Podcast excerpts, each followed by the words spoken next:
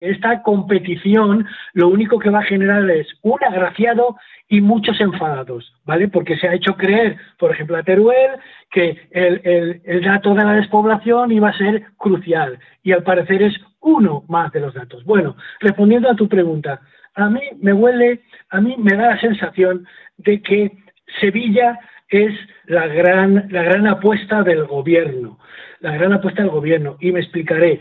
Eh, eh, resulta que en Sevilla hay una importante industria aeronáutica, no así espacial, pero sí aeronáutica. Entonces, eh, date cuenta que, en este caso la decisión va a tener un marcado matiz político y que si Sevilla tiene un alcalde del PSOE, en cambio la Junta de Andalucía, la comunidad andaluza, está en manos del PP. Así es que si dentro de poco tiempo se decide que sea Sevilla, tendrá un gran efecto sobre la población que tiene que votar en las elecciones municipales de mayo, es decir, muy poco después de que se tome la decisión. Además, Sevilla cuenta con el apoyo que lo ha expresado ya de la ministra titular de Hacienda, María Jesús Montero, que ya ha hecho campaña por Sevilla.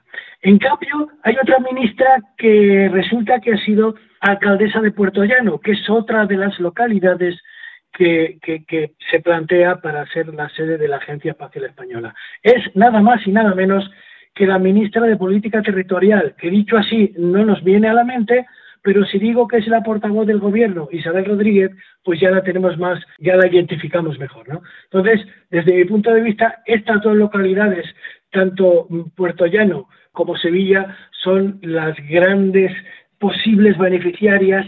La lucha estaría entre estas dos localidades. ¿Quieres escuchar este reportaje completo? Descarga ya el último capítulo de Aerovía